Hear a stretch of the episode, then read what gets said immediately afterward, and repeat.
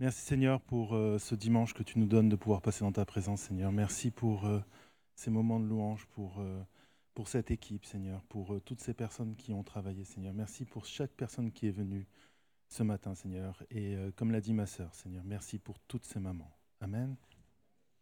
Vous allez bien? Ou vous aussi, vous avez dormi que trois heures? Vous, avez, vous aussi, vous n'êtes pas si bien réveillé que ça? Vous êtes au courant que c'était la fête des mères aujourd'hui, messieurs? Vous y avez pensé? Si vous n'y avez pas pensé, euh, c'est le moment. Hein. Check. Et c'est généralement un temps assez particulier puisqu'on offre un cadeau à toutes les mères. Du coup, quel est le cadeau de l'église Nice Métropole pour toutes les mamans? Bah, C'est moi qui prêche. C'est tout un cadeau, ça. Faire une blague pas terrible sur la fête des mères, check. Ensuite, ah oui, chérie, tu avais raison, hein, j'aurais mieux fait de venir avec un t-shirt, hein, ça aurait évité que je sois déjà tout transpirant. Faire un compliment à sa femme, check, c'est bon. Mettre sa femme sous le spot alors qu'elle a dit que si je le faisais, elle divorçait, check aussi. Ah, vous êtes en train de vous demander ce que je fais? Ouais, je vais vous expliquer ça. En fait, euh, quand Pierre m'a dit que je prêchais le 29, il a insisté sur le fait que c'était la, fête des mères et qu'il fallait que ça ressemble, que c'est une ambiance de fête des mères. Et le problème, c'est que moi, j'avais jamais fait ça. Donc, je me suis fait une petite to-do list de ce que je devais faire pour que ça ressemble à une ambiance fête des mers. Ok? Donc, on va passer à la ligne suivante. Raconter une histoire sur la thématique de la fête des mers. Ah, j'en ai pas. c'est pas grave, je vais vous raconter une histoire quand même, ça va être bien. Vous allez voir. Si tu peux envoyer la, la photo, s'il te plaît, JP. Je vais vous raconter une histoire qui se passe dans la ferme de Joe. Joe est un fermier un peu particulier, puisqu'il a une ferme de crocodiles aux États-Unis. C'est un riche propriétaire terrien qui a un grand espace, avec beaucoup de marécages, et il a l'habitude de promener ses visiteurs sur un bateau qui est grillagé, bien sûr. Et à un moment donné, il arrête le bateau et il se met à jeter du poulet dans l'eau pour faire venir tous les crocodiles afin que les visiteurs puissent prendre des photos. Et là, il aime bien faire cette petite blague. Il dit s'il y a quelqu'un qui a le courage de descendre dans l'eau, de nager au milieu des crocodiles et de rejoindre la rive, je lui donne un million de dollars. Bon, vous en doutez, généralement, il n'y a personne qui saute. Sauf qu'un jour, il y a un mec qui tombe dans l'eau. Et le mec commence à nager, et avec les crocodiles qui commencent à le poursuivre, il rejoint la rive, il se met à courir très vite, parce qu'un crocodile, c'est vivre dans l'eau, mais c'est vivre sur la terre ferme aussi. Il se met en sécurité, et là, Joe est quand même très étonné. Bon, il est obligé de lui donner un million de dollars, il l'avait promis. Donc euh, il continue la visite avec le bateau, il l'accoste, et là il va voir le gagnant, histoire de recueillir un peu ses premières impressions, et qu'est-ce qui l'a poussé à faire ça? Et il repère le monsieur qui est dans les bras de sa femme, il s'approche, il fait, bah monsieur, il en fallait du courage pour euh, se jeter à l'eau. Et là le gars le regarde et lui dit, bah en fait, euh, j'ai pas sauté à l'eau, on m'a poussé. Et Joe remarque que sa femme sourit. Moralité, si tu peux l'envoyer, derrière tout grand homme, il y a une femme qui le pousse.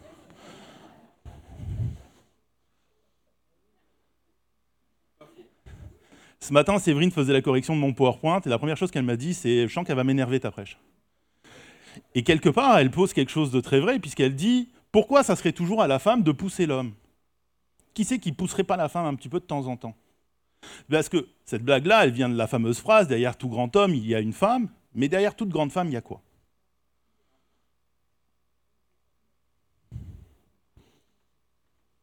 N'avoir aucune réaction du public, check.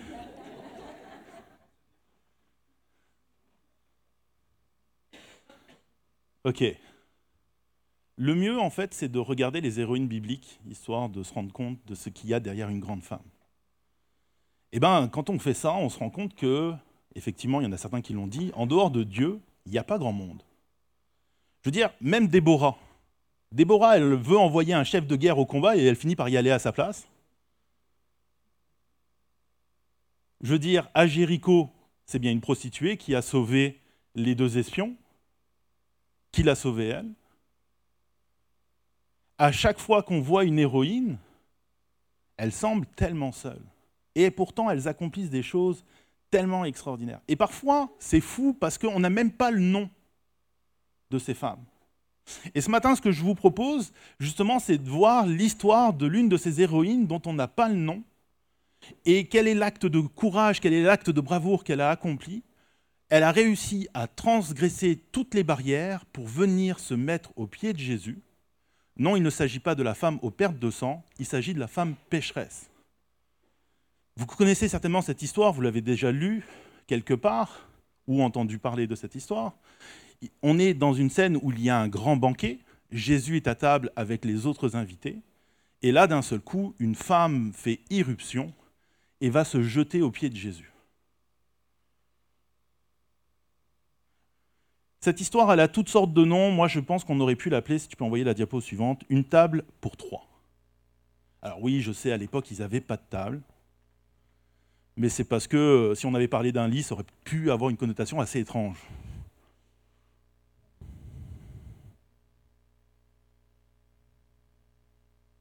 Comprenez quelque chose. À l'époque, il était assez coutumier d'organiser des grands repas. Alors, vous allez voir dans le texte, on parle d'un repas, mais la plupart des commentateurs sont d'accord pour dire qu'il s'agit avant tout d'un banquet, d'une réception. C'est une fête. On est dans une grande maison, chez quelqu'un qui a des moyens, et là, il y a un grand banquet qui est organisé, et généralement, dans la culture israélite, un banquier, c'était un endroit idéal pour permettre à un enseignant de pouvoir prodiguer ses enseignements. Donc il y a toute une atmosphère qui est créée là, une atmosphère de fête, mais il y a aussi une, atmosphère de réception, d'enseignement. Et tout ça va être chamboulé par la présence d'une femme dont on ne connaît même pas le nom. Tout ce qu'on sait, c'est qu'elle est pécheresse. Ce texte, on le trouve en Luc 7, au verset 36. Luc nous dit, Un pharisien invita Jésus à manger avec lui. Jésus entra dans la maison du pharisien et se mit à table. Une femme pécheresse qui se trouvait dans la ville apprit qu'il était à la table dans la maison du pharisien. Elle apporta un vase plein de parfums et se tint derrière aux pieds de Jésus. Elle pleurait et bientôt elle lui mouilla les pieds de ses larmes. Puis elle les essuya avec ses cheveux. Elle les embrassa et versa du parfum sur eux. Quand le pharisien qui avait invité Jésus vit cela, il se dit en lui-même, si cet homme était prophète, il saurait qui est celle qui le touche, de quel genre de femme il s'agit, il saurait que c'est une pécheresse.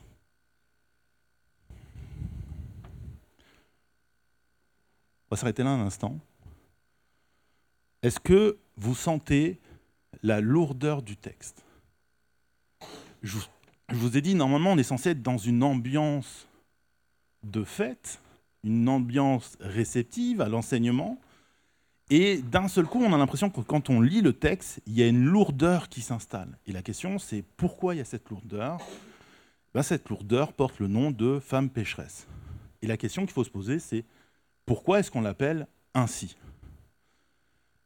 À un moment donné, avec mon comparse Greg, on faisait un, de nos podcasts, qu'il faudrait d'ailleurs qu'on reprenne, un hein, petit message subliminal à Greg, et à Cathy aussi. Ça c'est fait, check. Mais dans ce podcast, justement, Greg abordait l'histoire de la femme aux pertes de sang. Et c'est fascinant de voir que on la qualifie ainsi. Pourtant, le texte ne le fait pas. Il nous parle d'une femme qui avait des pertes de sang. Et nous, on est allé lui coller cette étiquette-là. On aurait pu l'appeler la femme guérie de la perte de sang, la femme victorieuse, de la, la femme que Jésus a guérie de la perte. Non, on a choisi de la qualifier de la femme à la perte de sang. Et si vous allez sur Google et que vous tapez la femme à la perte de sang, c'est comme ça que vous allez la retrouver recensée. Les étiquettes, quelque chose qui nous colle tellement à la peau. Et ici, cette femme-là porte l'étiquette de pécheresse. Et la question qu'on doit se poser, c'est pourquoi? Alors, le mot grec utilisé ici, qui est amartalos, ça rapporte des points, ça, au Scrabble, notez-le, est traduit par euh, pécheur, pécheresse, condamnable, gens de mauvaise vie, mais c'est aussi un adjectif qui été utilisé pour qualifier différentes personnes dans la société. À commencer, si tu peux aller à la diapo suivante, s'il te plaît, euh, JP, je t'ai oublié, excuse-moi, JP. Va au point suivant. Les premiers qu'on qualifiait ainsi, c'était les collecteurs de taxes, les collecteurs d'impôts. Allez, les Israélites avaient un amour pour les impôts qui dépassait le nôtre.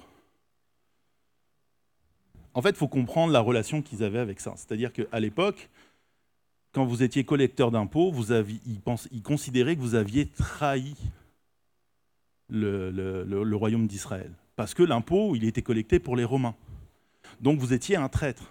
Et donc vous étiez un pécheur. Même si euh, vous étiez quelqu'un de droit dans votre vie, hein, juste le fait d'avoir le titre de collecteur d'impôts faisait de vous un pécheur. C'est sympa comme ambiance, non?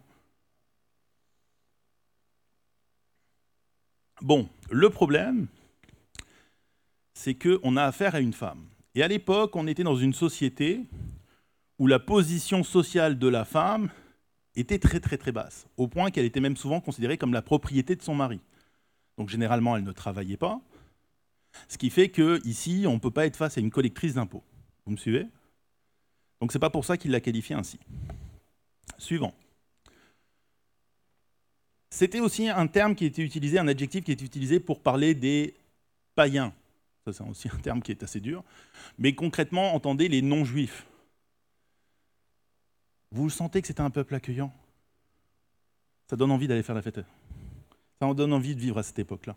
Des fois, on se plaint de notre époque, hein, mais... Euh. Et effectivement, cette femme pourrait être une non-juive.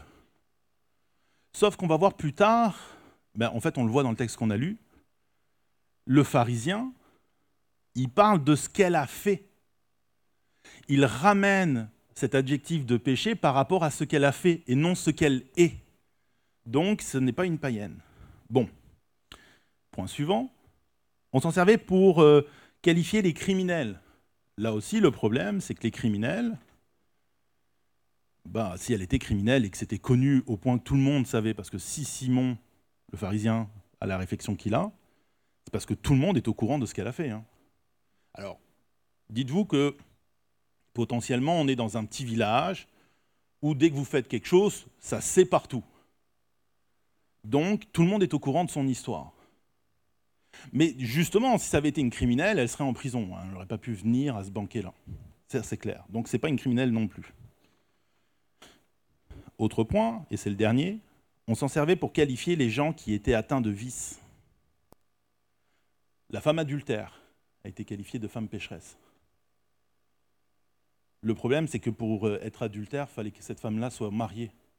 Or, le moment où elle utilise ses cheveux, le fait que ses cheveux n'étaient pas tressés, le, fait que ses cheveux n'étaient pas derrière un foulard, nous démontre qu'elle n'était pas mariée, ou alors potentiellement elle était veuve. C'est pour ça que beaucoup de commentateurs, et vous la connaissez certainement comme cela, pensent à la prostitution.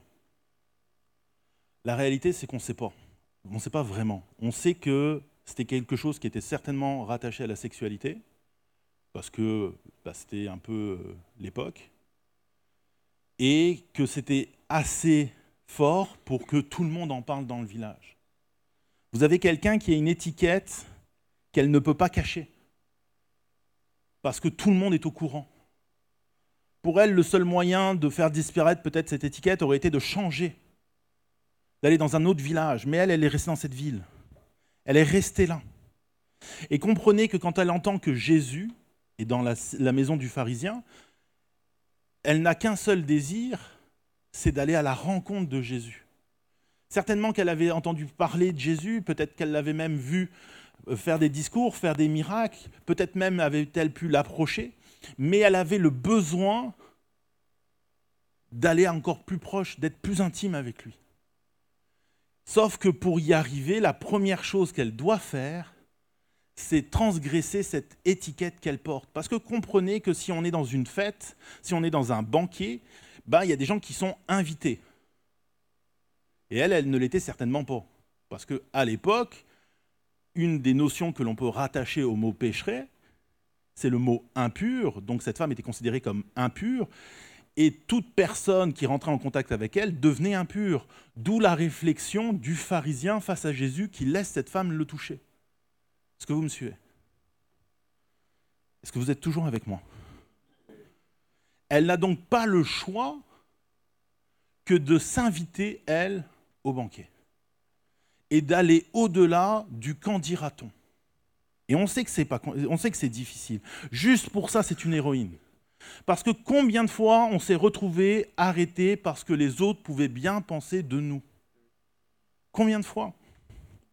C'est le pasteur Denis Morissette qui un jour m'a dit ce qui est plus important que ce que les autres pensent de toi, c'est ce que toi tu penses de toi-même, et ce qui est plus important que ce que toi tu penses de toi, c'est ce que Dieu pense de toi. Mais la réalité, c'est que trop souvent, on s'arrête à ce que l'autre dit.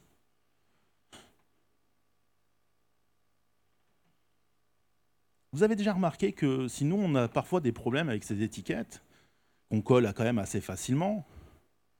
La Bible n'en a pas. Jésus s'est tenu avec les prostituées. À Jéricho, Dieu a utilisé une prostituée, je le disais tout à l'heure, pour sauver les deux espions. Et ce ne sont pas les seules femmes qui vivaient de la prostitution que l'on retrouve dans la Bible. C'est fascinant ça de se dire ça à un moment donné. Moi, je ne suis pas sûr qu'aussi au jour d'aujourd'hui, on vous disait Bon, ben, demain, on fait rentrer des prostituées dans l'église, que tout le monde soit genre Yeah Pourquoi? Pourquoi la Bible ne tient pas compte de ces étiquettes et nous, on le fait en permanence? Pourtant, on s'entend pour dire que s'il y a des gens qui ont besoin, ce sont ces gens à qui on colle ce genre d'étiquette-là. Parce qu'on ne sait rien de leur vie, on les juge sans savoir. On ne sait pas ce qui les a amenés là. Nous, on juge ces gens-là comme des gens de mauvaise vie, mais rien ne nous le dit, on ne sait pas par quoi ils en sont passés. Est-ce que c'était volontaire? On n'en sait rien. On n'a rien, on ne sait rien de cette femme. On n'a ni son nom, on sait juste qu'elle a cette étiquette-là. Mais elle va faire même plus que ça. Elle va devoir même franchir les barrières sociales. Comprenez quelque chose. On est sur un banquet, ça je vous l'ai déjà dit plusieurs fois, mais on est chez un homme qui avait les moyens de faire un banquet. Et s'il avait les moyens de faire un banquet, c'est que notre pharisien, il, il a de l'argent. Il avait invité des gens. Il a des serviteurs qui sont là pour servir. Et c'était très fréquent à l'époque que parmi ces serviteurs, il y en avait un certain nombre qui se retrouvaient à faire les videurs devant la porte. Vous savez, ces gens-là qui sont là, non, toi tu as des sandales, tu rentres pas, rentre chez toi, va mettre des baskets. Bon, ben là, il y en avait certainement. Ce qui veut dire qu'elle a dû passer la vigilance de ces hommes-là pour pouvoir atteindre le banquet. Bon, il faut reconnaître que les maisons de l'époque, on y rentrait un peu comme dans un moulin mais il y avait quand même des serviteurs qui étaient là pour bloquer. Et elle, c'est une femme qui a une étiquette, elle est connue. Alors ce qui l'aide, c'est qu'il y a de fortes chances que ce banquet ait été fait la nuit. Et euh, dans, la coutume de l'époque, quand il faisait ces banquets-là, il les faisait dans la cour intérieure, il la faisait en extérieur, il ne mangeait pas dans la maison. Donc elle avait certainement eu, elle a eu une facilité à se glisser, mais quelque part, il a fallu qu'elle trompe la vigilance des serviteurs qui étaient là pour surveiller. Et ça pouvait arriver que des gens non désirés arrivent à un banquet. Et la coutume voulait que du coup, ces gens non désirés restent dans le fond de la salle, qu'ils ne se mélangent pas. Or, qu'est-ce qu'elle fait? Elle, elle va transgresser cela pour venir au pied de Jésus. Sa motivation était bien plus forte que les barrières sociales et les barrières de l'étiquette. Elle a ce besoin. Elle a ce besoin parce qu'elle est repentante. Elle sait, elle, elle sait c'est quoi sa vie. On n'a pas besoin de lui dire. Hein. Elle, elle connaît très bien sa problématique. Et c'est pour ça qu'elle pleure.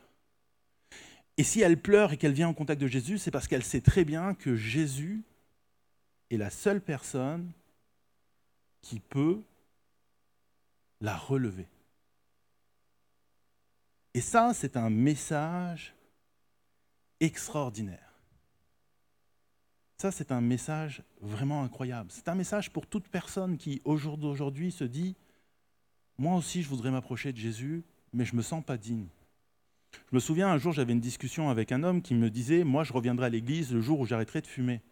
Moi, je lui répondais, mais non, tu n'as pas compris.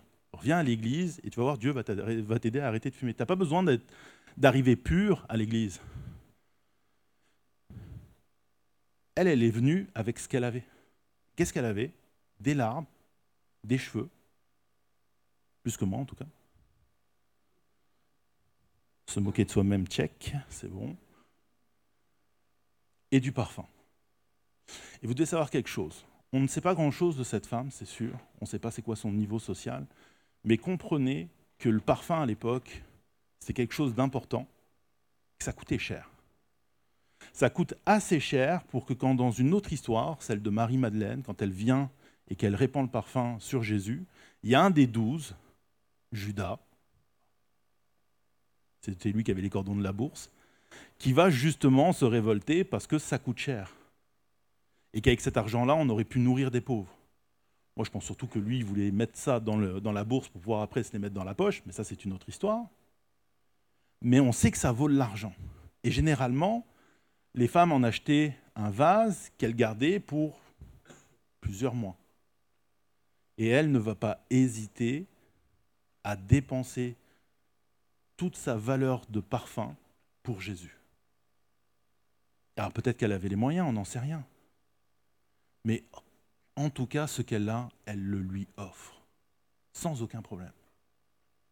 Vous êtes toujours avec moi? Combien ce matin voudraient être comme cette femme? Dire du bien d'une héroïne biblique, check, on avance. Mais vous savez, après tout, on est tous des êtres humains et on a tous des défauts. Même cette femme. Cette femme avait besoin d'être pardonnée parce que, et ça c'est, c'est une indication sur laquelle la plupart des commentateurs sont d'accord, elle vivait encore avec ce péché-là. Il était encore là. Donc non, ce n'était pas quelqu'un de parfait. C'est quelqu'un qui avait besoin d'être pardonné par Jésus. Mais pas seulement.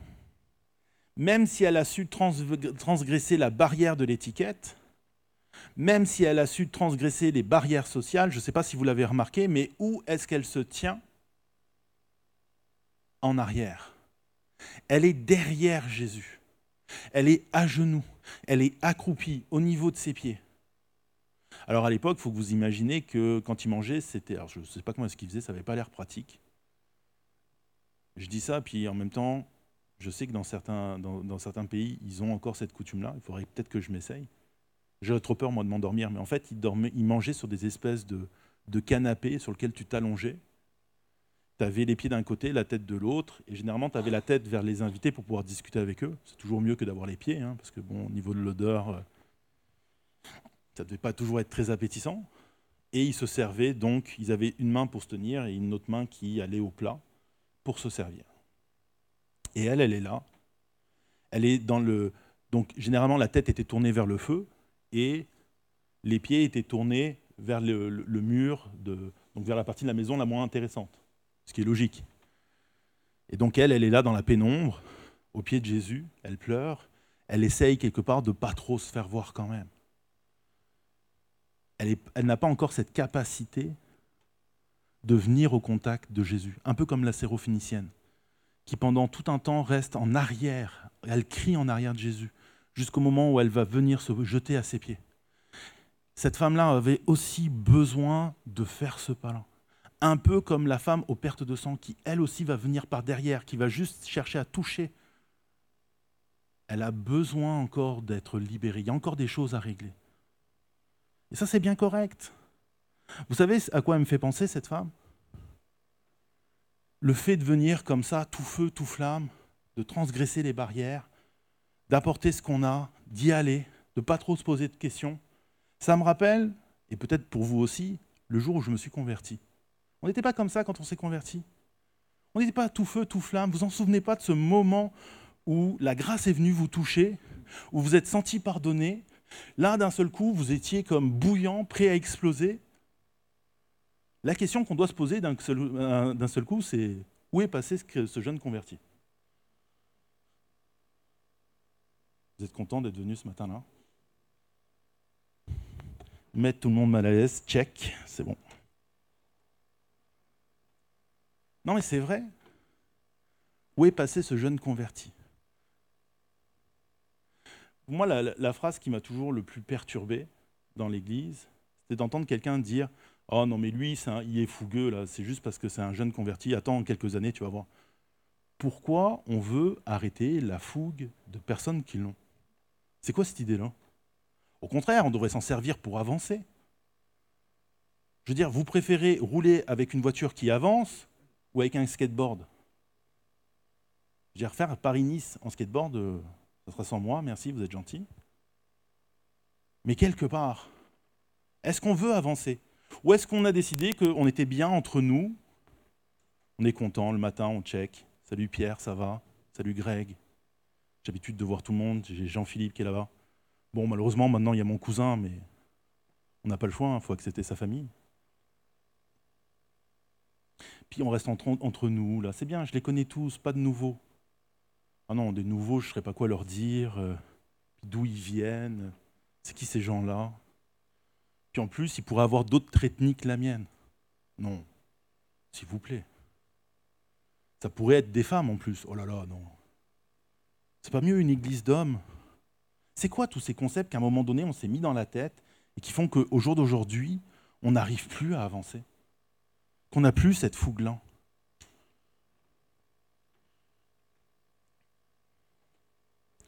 Vous savez ce qu'on est devenu? Je vais vous le dire dans un instant, mais on va parler d'un autre personnage. On va laisser là la femme pécheresse, on va s'intéresser à quelqu'un d'autre. Ce quelqu'un, c'est le pharisien qui a invité Jésus. On va poursuivre la lecture du texte. Donc on était au moment où Simon va se dire en lui-même, si cet homme était prophète, il saurait qui est celle qui le touche et de quel genre de femme il s'agit. Il saurait que c'est une pécheresse. Jésus prit la parole et lui dit, Simon, j'ai quelque chose à te dire. Maître, parle, répond-il. Un créancier avait deux débiteurs. L'un d'eux avait 500 pièces d'argent et l'autre 50. Comme il n'avait pas de quoi le rembourser, il leur remit à tous deux leur dette. Lequel des deux l'aimera le plus? Simon répondit Celui, je pense, auquel il a remis la plus grosse somme. Jésus lui dit Tu as bien jugé. moi, ça me fascine. Parce que vous n'avez pas l'impression qu'il y a quelque chose de très, euh, très maternel là dans Jésus? C'est comme s'il lui disait C'est bien mon gars. C'est bon, tu as trouvé la bonne réponse. Et pourtant, la question, elle est simple. Hein. Il y a 550. Vous préférez qu'on vous remette 50 ou 500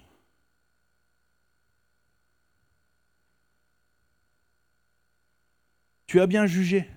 Puis il se tourna vers la femme et dit à Simon Tu vois cette femme? Je suis entré dans ta maison et tu ne m'as pas donné d'eau pour me laver les pieds. Mais elle, elle les a mouillés avec ses larmes et elle les a essuyés avec ses cheveux. Tu ne m'as pas donné de baiser, mais elle, depuis que je suis entré, elle n'a pas cessé de m'embrasser les pieds. Tu n'as pas versé d'huile sur ma tête, mais elle, elle a versé du parfum sur mes pieds. C'est pourquoi, je te le dis, ses nombreux péchés ont été pardonnés, puisqu'elle a beaucoup aimé. Mais celui à qui l'on pardonne peu aime peu. Et il dit à la femme, tes péchés sont pardonnés. Les invités se mirent à dire en eux-mêmes, qui est cet homme qui pardonne même les péchés? Mais Jésus dit à la femme, ta foi t'a sauvé, pars dans la paix. Quelle histoire Vous vous rendez compte que souvent, nous, on va focuser sur le fait qu'elle a amené un parfum, comme je l'ai fait tout à l'heure. Mais Jésus, lui, focus sur l'ensemble de son action. Et c'est toute son action qu'il loue. Des larmes. Pourquoi s'est-elle mise à pleurer? Je vous l'ai dit tout à l'heure, très certainement consciente du besoin de repentance qu'elle avait. Elle a peut-être essuyé ses cheveux machinalement, ou alors peut-être qu'effectivement elle s'était rendue compte que les pieds de Jésus étaient sales.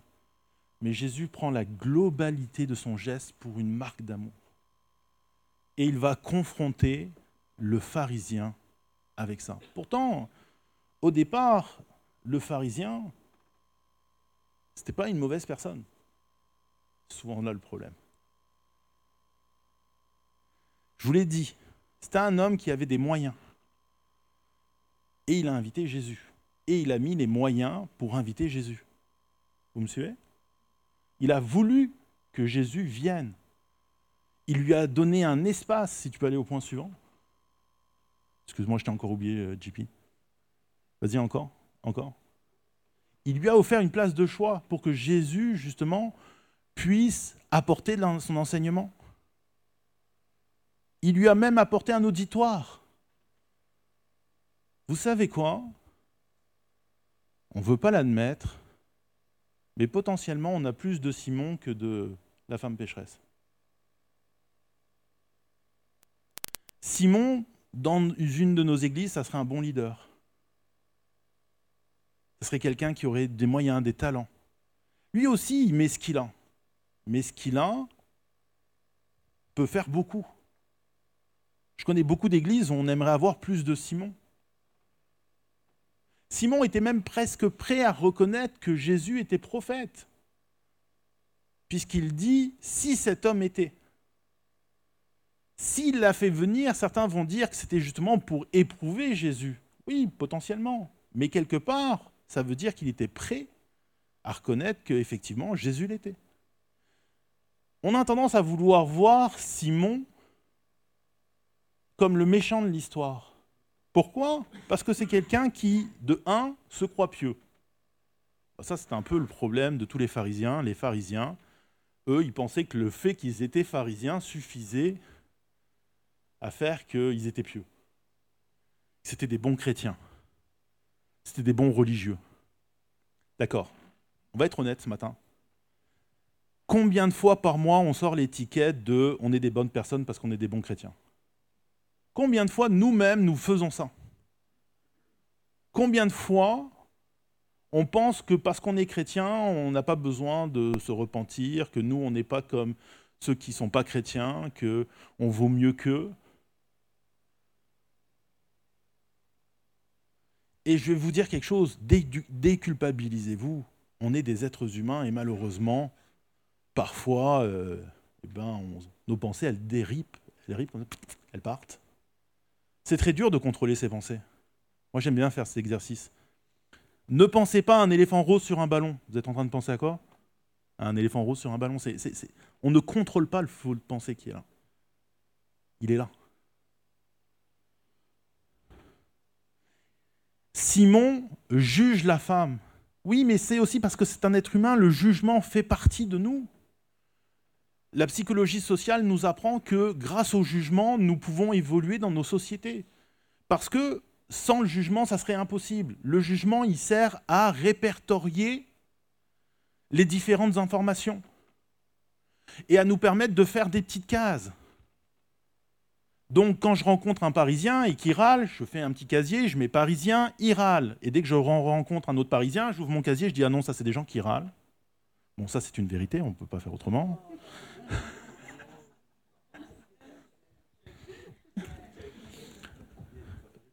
Provoquer le passeur principal, c'est fait, check.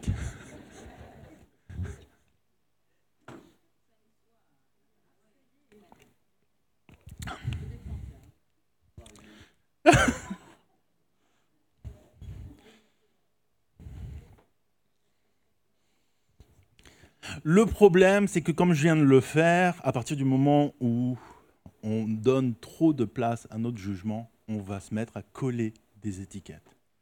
Les Marseillais ne savent pas jouer au foot. Dans le nord, il fait toujours trop froid.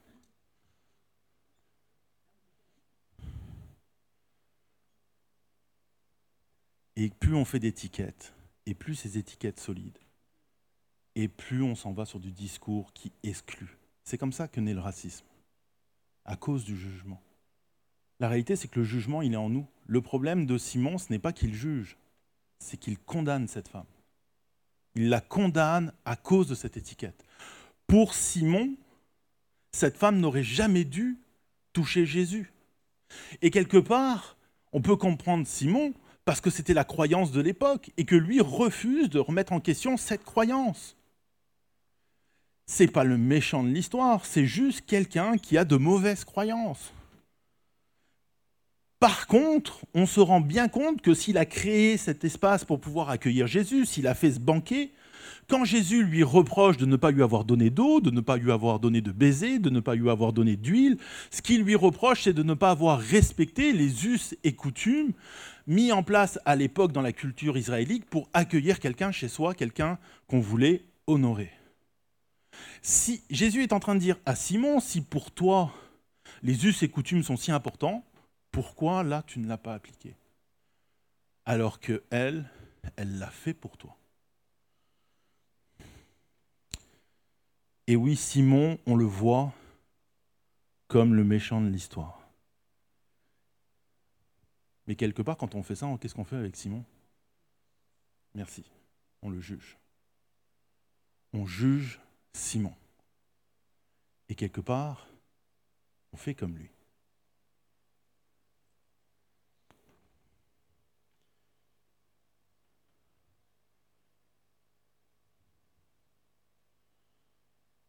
Alors là, vous êtes peut-être en train de vous dire, ben non, moi je veux pas être un Simon, je veux être comme cette femme. Ça c'est un peu, j'avais, j'avais une prêche comme ça la, dernière fois où j'étais à Riquet, je leur euh, parlais de, vous savez, la, parabole du fils prodigue. Vous avez déjà remarqué qu'on aime bien se voir comme le fils prodigue qui revient vers Dieu? Ici c'est pareil, on aime, bien, on aime mieux se voir comme cette femme qui vient chercher la repentance et qui l'obtient que comme Simon ou comme le frère aîné dans la parabole du Fils prodigue. La réalité, c'est que la Bible ne nous appelle pas à être des fils prodigues tout le temps. Ce que la parole de Dieu nous appelle, et c'est ce que je disais dernière fois à Riquet, c'est à être comme le Père de la parabole, à être comme Jésus. Il y avait une troisième personne à cette table, et cette personne, c'était Jésus. Et quand on regarde Jésus, c'est incroyable. Avez-vous déjà remarqué qu'à l'inverse de nous, Jésus a fait autant grâce à la femme pécheresse qu'à Simon Déjà, il est venu chez Simon. Il n'était pas obligé, il y est allé. Deuxièmement, quand il raconte l'histoire, il y a deux personnes dans l'histoire. Et la dette est remise autant à l'un qu'à l'autre.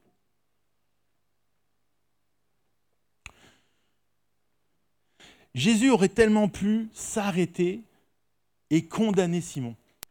Simon l'accuse de ne pas être un vrai prophète parce qu'il ne sait pas qui est la personne qui le touche, alors que bah, Jésus n'était pas surpris, hein, il sait très bien qui est cette personne.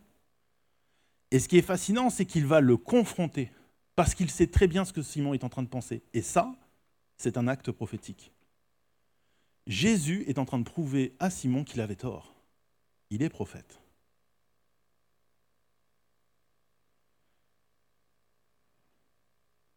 Il a appliqué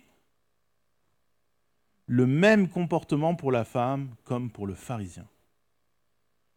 Avez-vous remarqué que il va pardonner la femme, c'est-à-dire il va la corriger, puis il va la mettre à l'honneur, puisqu'il va dire Ta foi t'a sauvé, va en paix. Et à l'époque, le plus beau compliment que vous pouviez faire à quelqu'un, c'était parler de sa foi. Le mot foi était attaché aux histoires des héros. La foi était la chose la plus importante, surtout dans un contexte religieux tel que le contexte de ce banquet-là.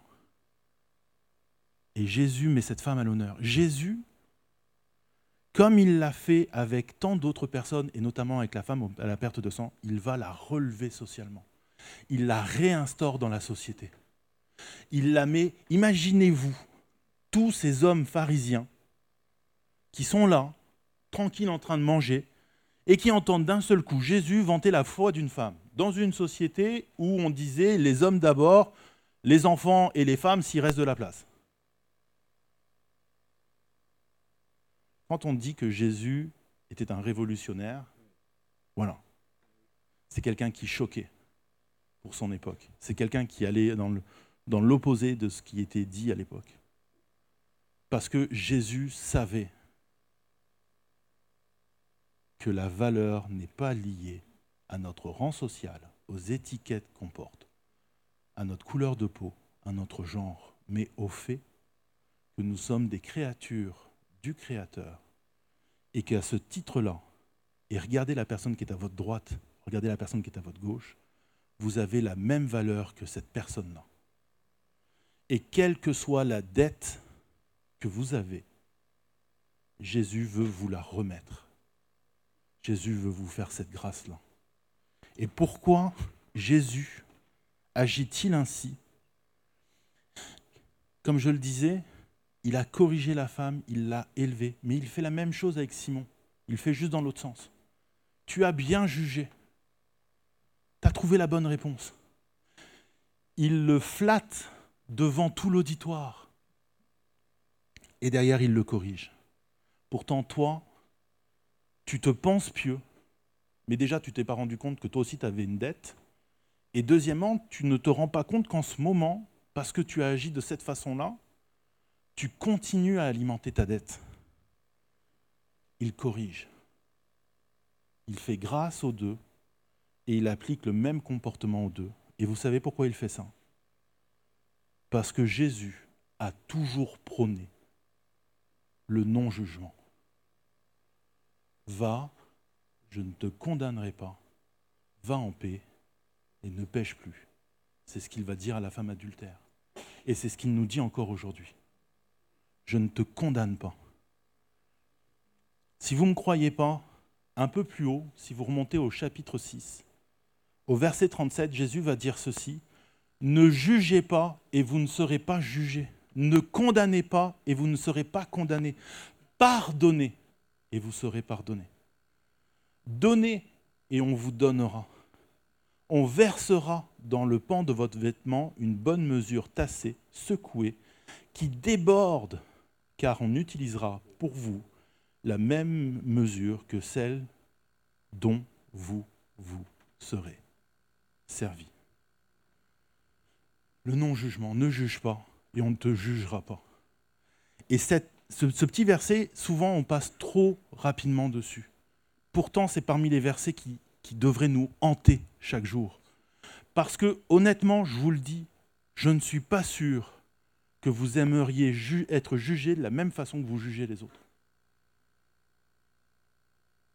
Avant de juger quelqu'un, demandez-vous, est-ce que vous aimeriez être vu comme ça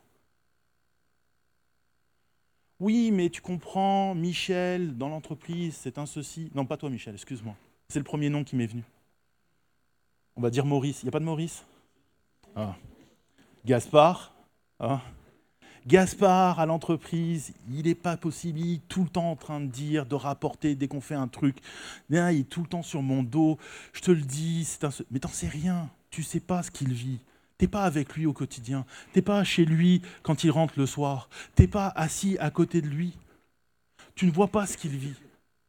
Est-ce que tu aimerais qu'on te juge de cette façon-là? Nous, on veut toujours qu'on nous donne des chances. Mais est-ce que nous, on donne des chances aux autres? Et notez que Jésus dit pardonnez, vous serez pardonnés.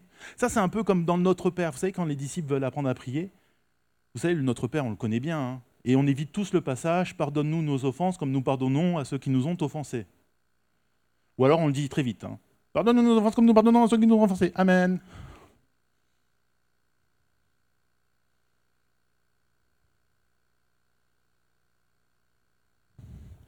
J'aime bien les temps de silence comme ça, très malaisant. Ça s'installe. De toute façon, j'ai critiqué Paris, donc il y a de fortes chances que je ne revienne plus devant vous.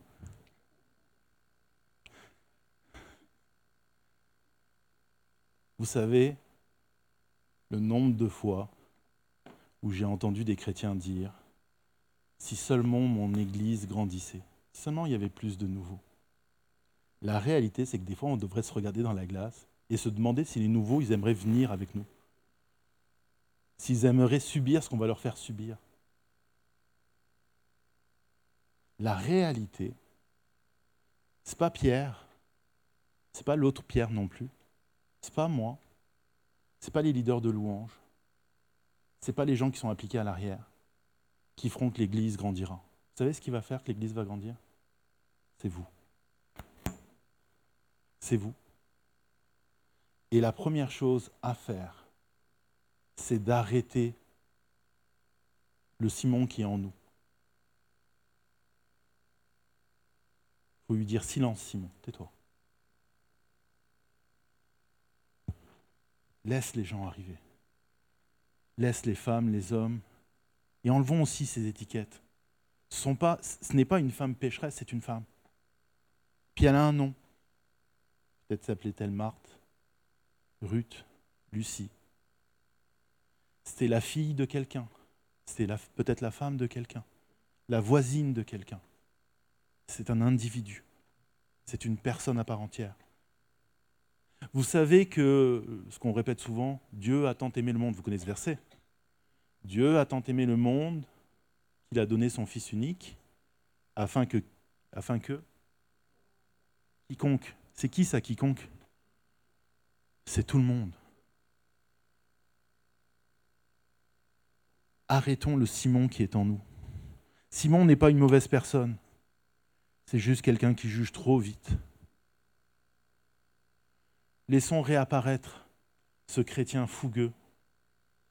Laissons-le s'exprimer, mais surtout, écoutons Paul quand il nous dit Tendez vers moi comme moi je tends vers Christ. Et prenons les héroïnes et les héros de la parole de Dieu comme exemple. Et tendons vers Jésus. Apprenons d'eux. Et ainsi, on remplira ce local en un rien de temps.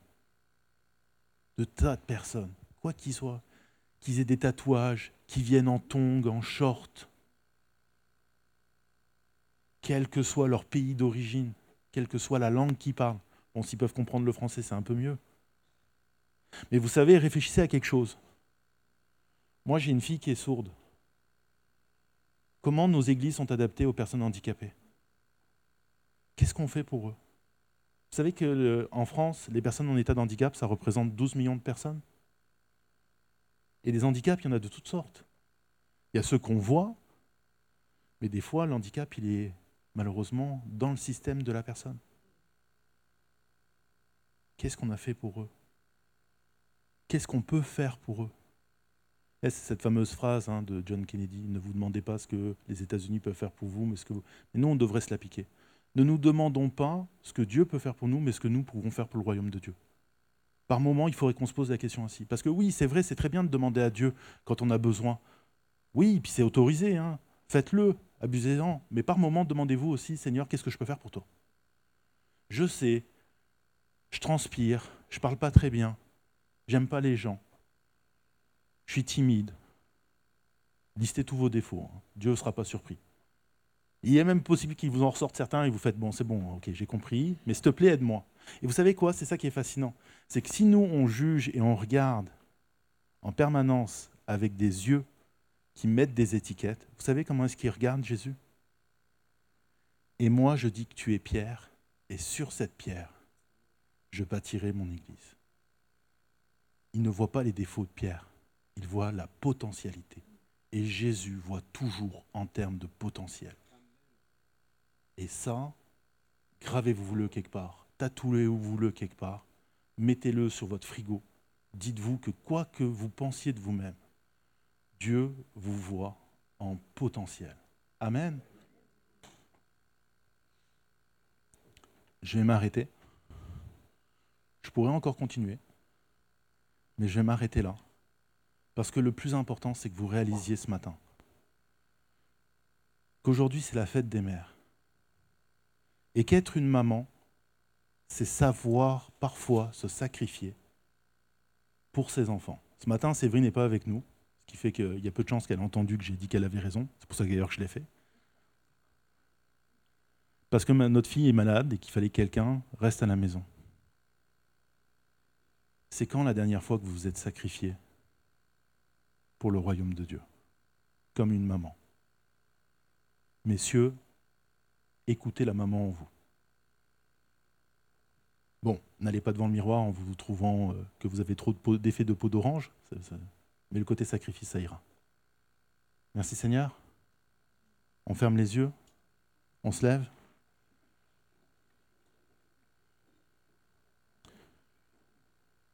Merci mon Dieu pour toutes ces créatures extraordinaires que tu as créées, Seigneur. Merci pour toutes ces mamans, comme on le disait tout à l'heure. Pour leur cœur, pour leur courage, pour leur sacrifice. Merci Seigneur pour cette histoire de cette femme. Merci pour l'enseignement qu'elle nous apporte. Merci Seigneur parce que tu es qui tu es. Et que toi, l'amour, le non-jugement, ça ne te demande aucun effort. Seigneur, pour nous, ce n'est pas toujours simple. C'est pas toujours évident de pardonner aux gens qu'on n'aime pas. On préférerait la vengeance. On préférerait la colère. Tu sais, Seigneur, c'est pas toujours évident sais que tu n'es pas surpris, mais c'est pas toujours évident pour nous de ne pas juger, de ne pas coller d'étiquettes, d'accepter l'autre tel qu'il est. Même si son pantalon est trop rose, sa jupe est trop courte, son bras a trop de tatouages, ses cheveux sont trop bleus, il est trop jeune, il est trop vieux. Apprends-nous à voir le potentiel dans chacune de tes créatures. Seigneur, nous voulons voir ce monde, non comme nous nous le voyons, mais comme toi tu le perçois. Et toute personne qui dit Amen prend conscience qu'il est en accord avec cela. Et il choisit aujourd'hui de ne plus écouter le Simon en lui et de tendre vers Jésus. Amen.